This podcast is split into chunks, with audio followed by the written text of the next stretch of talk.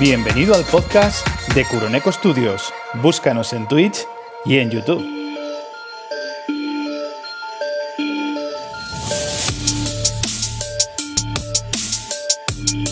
Amigos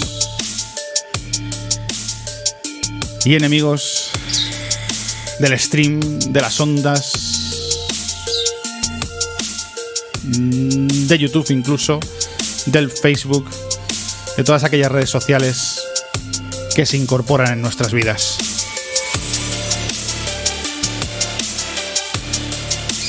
Estamos hoy aquí de nuevo, otro fin de semana más, porque si no, sé que me lo vais a reclamar, si no mi rosconcito igual también me lo reclama, que está todo el día ahí dándole a que haga directo, a que haga stream en Twitch, Twitch, si no nos seguís en Twitch, es que no sabéis lo que os estáis perdiendo.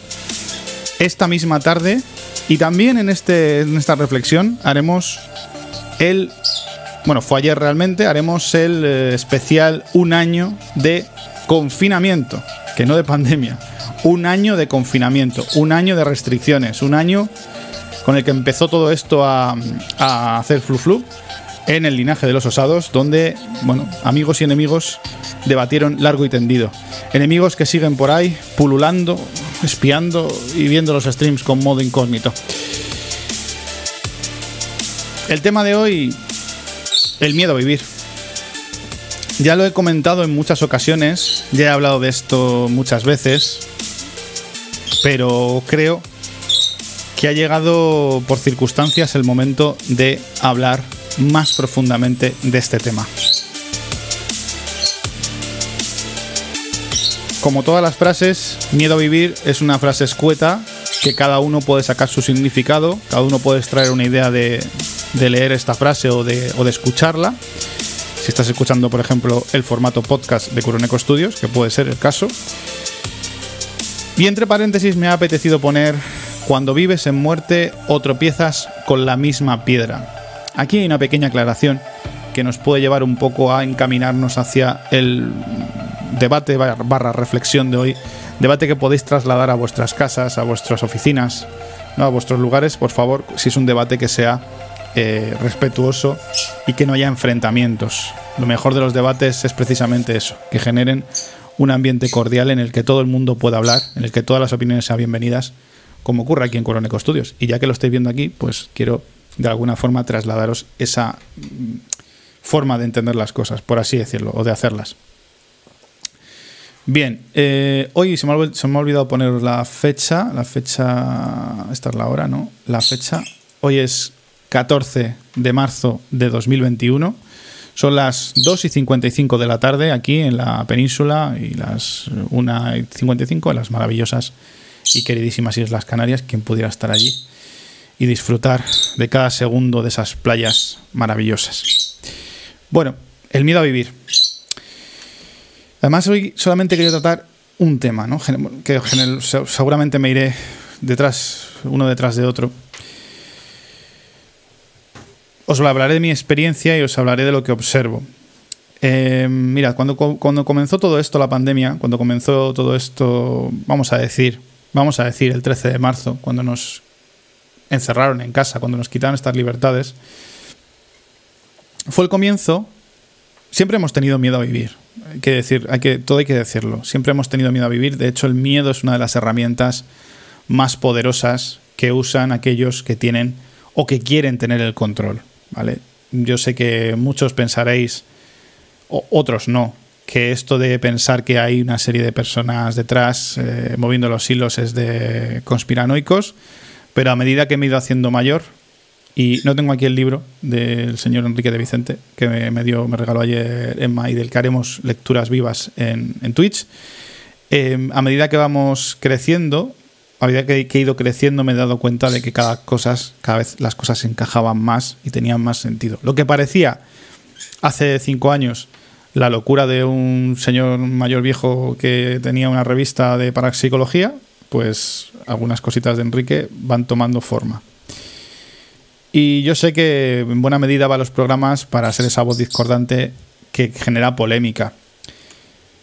Pero sí, sí creo que, el miedo es una herramienta que nos inculcan nuestros padres mm, de, desafortunadamente pensando que es, que es bueno para nosotros, nos meten miedo con todo. El típico saludo de, que a mí no me gusta nada, de la típica, adiós, adiós, adiós, adiós, fulanito, adiós, que le hacen a los niños cuando quieren decirle, vamos, tal, vente, venga, tal. En lugar de decirle, venga, que nos vamos, o enseñarle a que tiene que ir contigo, ¿no? pues los padres tienden a decir adiós, adiós, para hacerle sentir miedo al niño de que se queda solo. Y que con ese miedo reaccione para que esté siempre con sus padres. Esto se puede se podemos abrir aquí un debate bastante grande del tema de, este tipo de actitudes ¿no? educacionales. Eh, padres, eh, profesores, yo he tenido de todo en mi vida. En ese sentido. No recuerdo si me decían lo de adiós, adiós. Ya os puedo decir que no me quedaba atrás. Porque por, cuenta que, por, la, ¿no? por, la, por la cuenta que me traía. No, eh, al fin y al cabo creo que se puede educar a un, hijo inculcándole valores. Y, y, por, y por ende, creo que se puede educar a una población inculcando valores. De hecho, y no me olvido del tema del COVID, ¿eh? de hecho, el uno, perdón, los dos jefes que he tenido más, vamos a decir los dos jefes, no sé si he tenido alguno más, probablemente un tercero. Los dos jefes que he tenido con más alta estima y más respeto y sobre todo cuando mejor he trabajado, más he aprendido y con más ímpetu he hecho las cosas, ha sido con el señor Camilo Pineda y con Alvaredo ¿Alguno tuvo algún resquemor cuando hablé de Alvaredo y le reconocí en un correo, que era mi jefe actual el que tenía resquemor, Abel? Pero bueno, yo son dos personas que voy a reconocer toda mi vida. Al señor Camilo Pineda me pareció, ah, y, mm, junto a Oliver Marín, dos de las personas que en mi compañía, eh, en ese periodo de tiempo en Apple, eh, sentí más esa esencia, esa esencia con la que yo entré, con esa ilusión que entré. Lo demás se convirtió pues, en una empresa estándar donde eres un, número más y, no importaba absolutamente nada, ellos predicaban con el ejemplo y muchos se defendieron años y meses después, meses y años después, con la coletilla de que no era su trabajo. Esto tendremos que llevar las manzanas podridas. Pero sí, venía a ser un poco esto. Cuando un jefe hace tu trabajo o un trabajo para ayudarte, se supone que no hace el trabajo que tiene que hacer. Y si extendemos esto al nivel poblacional, a nivel del gobierno, pues cuando un gobernante hace, mm, da ejemplo, está mal visto. Está mal visto entre ellos, no está mal visto entre la población. Sería un peligro. Sería un peligro para, el resto de políticos. Por eso no existe todavía un político así. Y si existe, mm, en fin, eh, habrá pasado algo extraño con él. El otro día hablábamos de Cecilia, que cantaba canciones protesta allá por su época, canciones que tuvieron que censurarla aquí en España y que murió en un accidente de coche.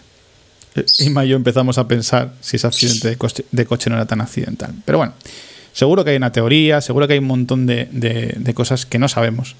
Y en este caso, con el miedo, nos saben controlar. Esta tarde, mm, pese, a lo que pese y pase lo que pase con el canal de Twitch, eh, vamos a hacer un directo y vamos a enseñar un documental que ha llegado a mis manos, que solamente está colgado en Libri, y que, bueno, no es que yo esté de acuerdo o deje de estarlo, pero creo que va a abrir mentes, va a abrir muchas mentes. Y voy a hacer difusión totalmente sin ningún tipo de, intención, ni lucro, ni por supuesto relación con esta organización o quien sea. Incluso puede ser un grupo de ultraderecha y yo no saberlo. Pero creo que es importante, y de hecho está en el canal de, de Telegram de Curoneco Studios, que todos pensemos si lo que nos están contando ahora mismo es verdad. Porque el miedo lo estoy trasladando a la sociedad, pero luego lo trasladaré al, círculo personal de cada uno. Y creo que es muy interesante que, todos pensemos esto, por favor, porque creo que es interesante. El miedo que nos intentan transmitir eh, lo usan para tener un control. Ya no hablamos de, de pandemia pandemia, eso lo vamos a dejar a un lado, ¿vale? Hablamos simplemente de la época anterior, la época en la que si no te compras una casa, pues es que igual el casero te puede subir el precio del alquiler y te desahucia. Y entonces estás en la calle, porque tener una casa es lo más seguro, porque compras una casa y tener una hipoteca, bueno, el banco siempre... El banco nunca te... Bueno, sí, vale, pero en el banco tienes el dinero, no te va, nunca te va a fastidiar, porque mira lo que ha pasado con los bancos. Eh, hay que tener un coche, porque si pasa algo, si... Si, si, si ocurre algo, si, si, si tienes una, emergencia, como un taxi.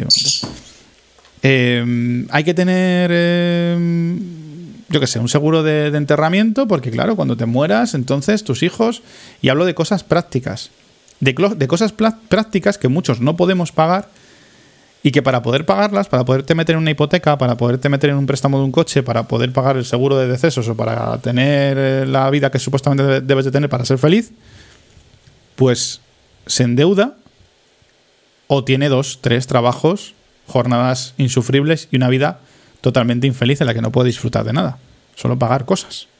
Y luego le dicen que eso es la felicidad. Pero lo que realmente le están eh, haciendo entender es que tenga miedo de todo. Miedo absolutamente a todo.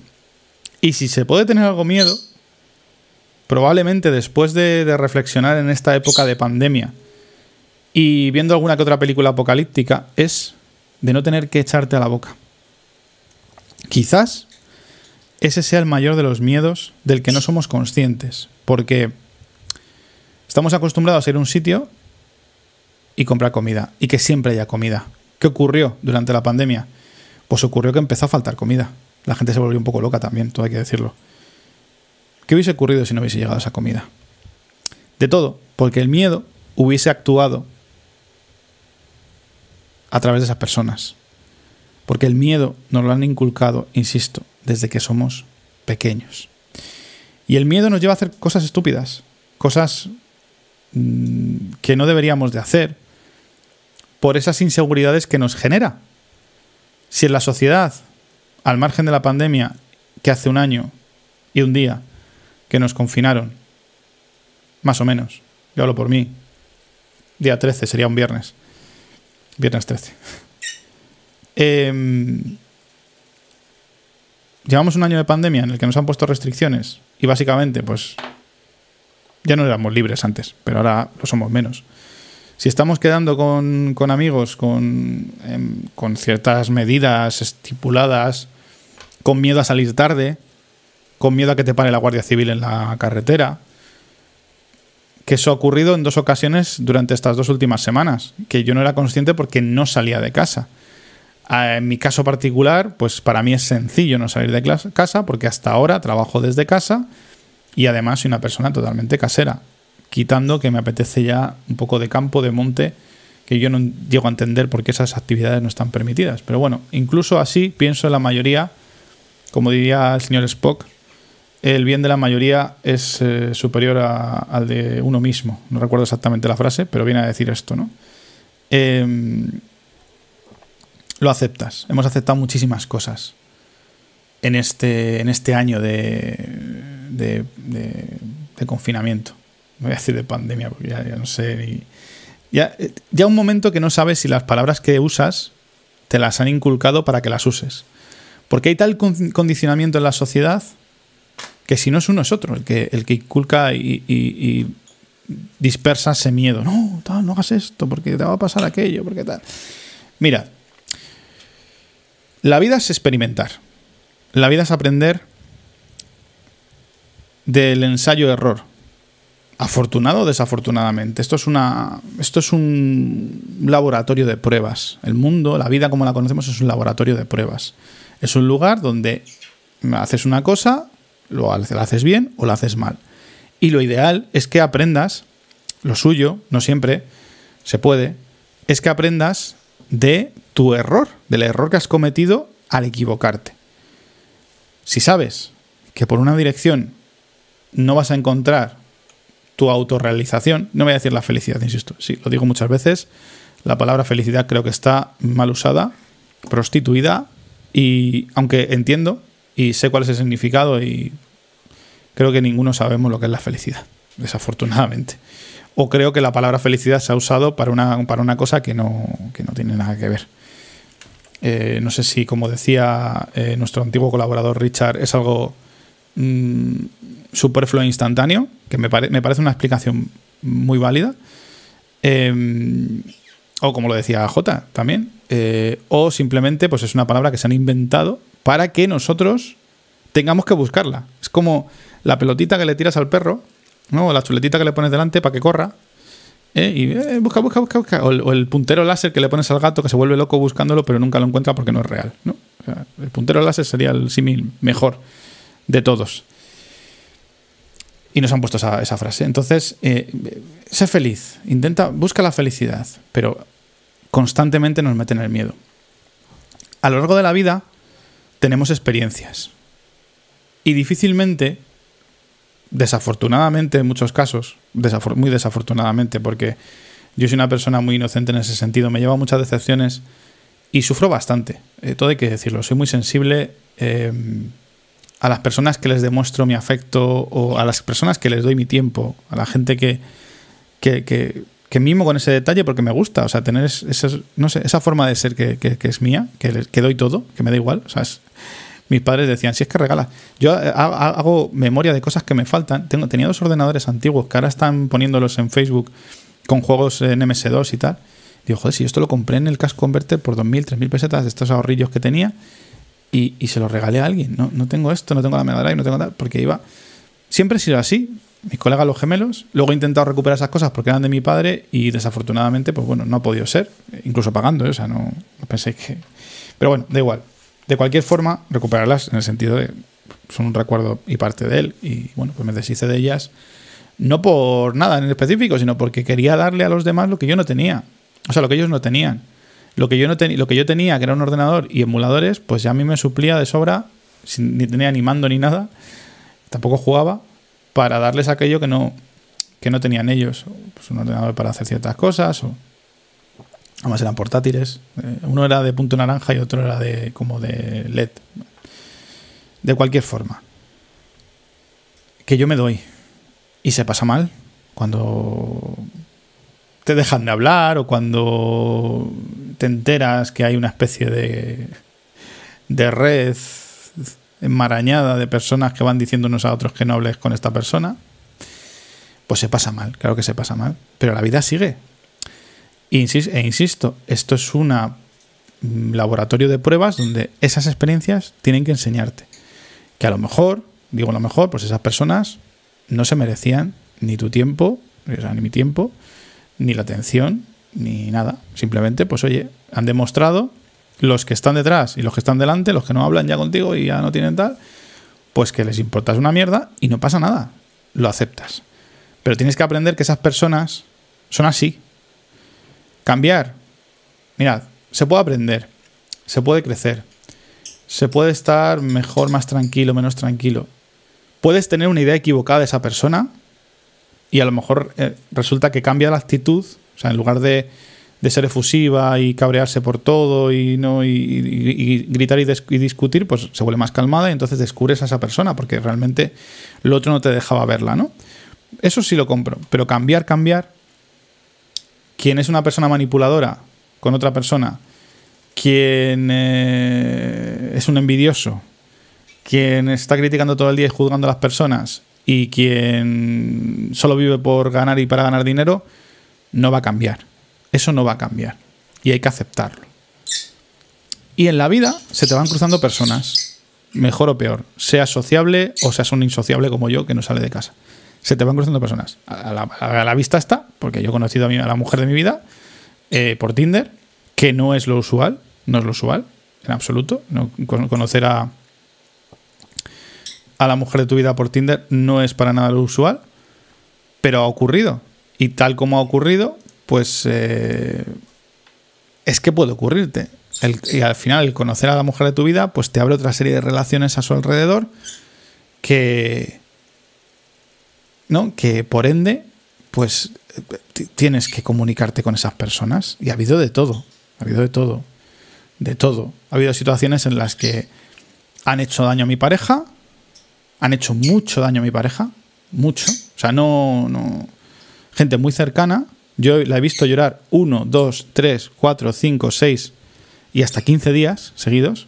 No todo el rato, pero sí cada vez que salía del tema y esas personas tan cercanas salirse de rositas. Yo no decir nada porque he aprendido, y eso ahí sí que os digo, he aprendido a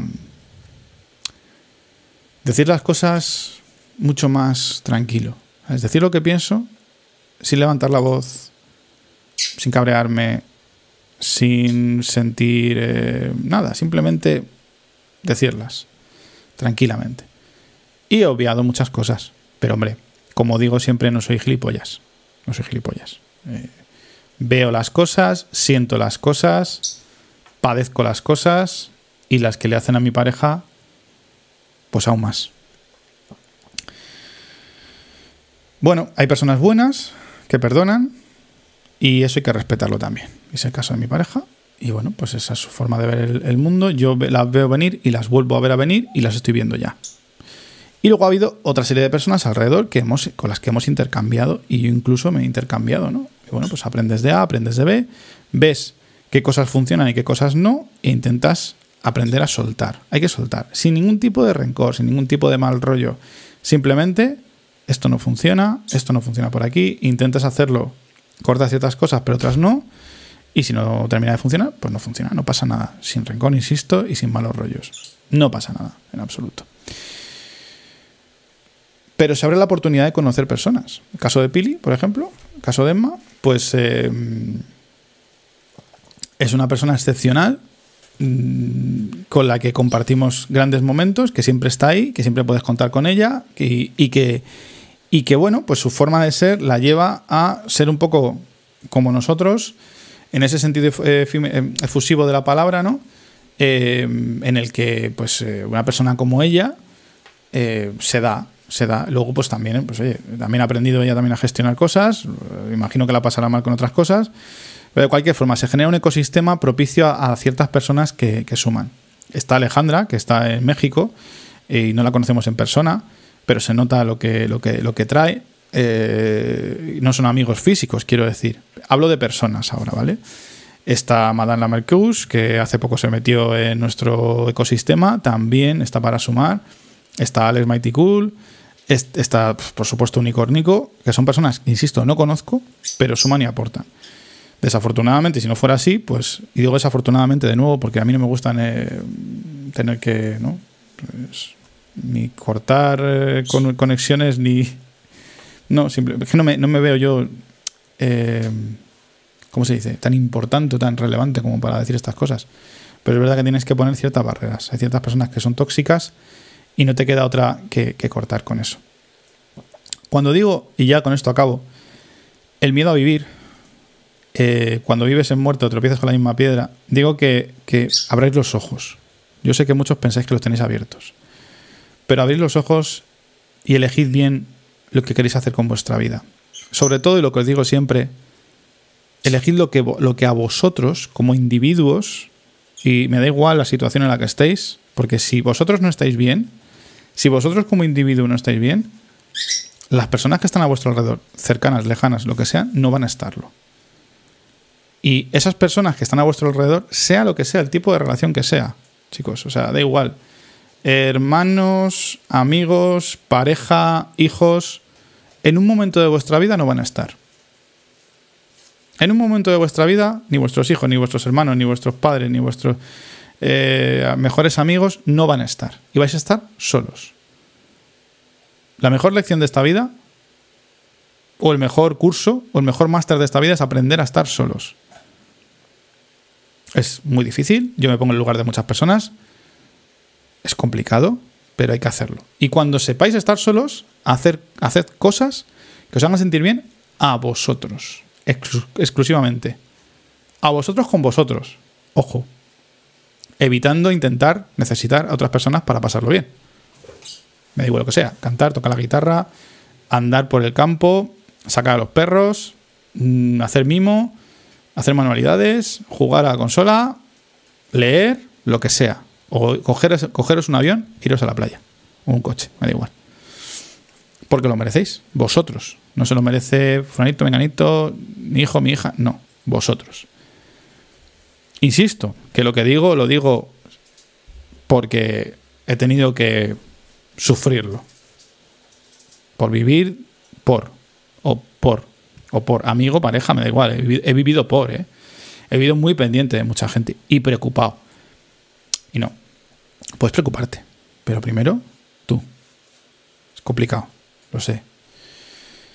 Y si decides vivir, si estás aquí para vivir, si estás aquí realmente y sigues vivo, vive, no mueras. No andes como un alma en pena arrastrándote por la vida porque es horrible y porque es una mierda y porque fíjate esto. No. Hay cosas que te están pasando porque no haces cambios en tu vida. No es fácil. por ejemplo. No es fácil cambiarse de trabajo. No fue para mí fácil irme de Apple con un buen sueldo y, una gran empresa y tal. Ya os contaré el resto a una empresa que no conozco. Me da igual si es la universidad autónoma o si es... No la conozco. Da miedo. Da miedo siempre que cambias de trabajo. Pero hay cambios que, que, son buenos para tu vida en esos cambios de trabajo. Así fue. Que cambié mi vida a mejor. Y cuando yo cambié mi vida mejor, hubo piezas a mi alrededor que no encajaban. Porque ahora yo lo analizo. Cuando yo cambié de trabajo, hubo piezas, personas a mi alrededor que se fueron. Porque no encajaban. No encajaban lo que estaban viendo. No podía ser cierto para ellos, ni válido. Eso es negarse a cambiar o, o negarse a ver las cosas que estás viendo. Entonces, haz cambios en tu vida para que estés mejor, pero vive, disfruta, sonríe y respira. Y si hay algo que te preocupe, solucionalo. Os recuerdo lo mismo que os recuerdo siempre. Tenía una casa que no estaba pagando mi expareja desde 2015. Pagando este alquiler y mi casa, la letra. Se metieron ocupas hace dos años. Y se ha vendido en diciembre, con ocupas dentro.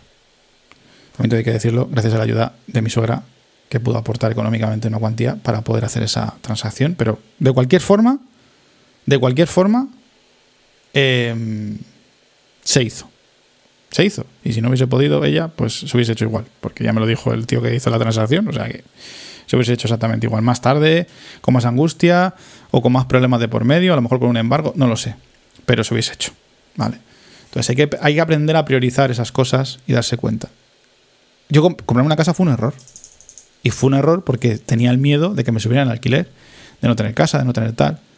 Actué por, actué por miedo. Como he seguido actuando por miedo después. Y como en algunas ocasiones, obviamente, sigo actuando por miedo y afortunadamente cada vez menos. Porque el miedo mayor, os, digo lo mismo, es morirse. O sea, si es que tenéis miedo a morir. Eh, que se apague la luz, que se acabe la cinta de vídeo. Eh, y en esa, en esa línea es como creo que, que debemos de todos de, de procesar cada día, cada minuto, cada hora lo que nosotros nos merecemos. ¿Por qué?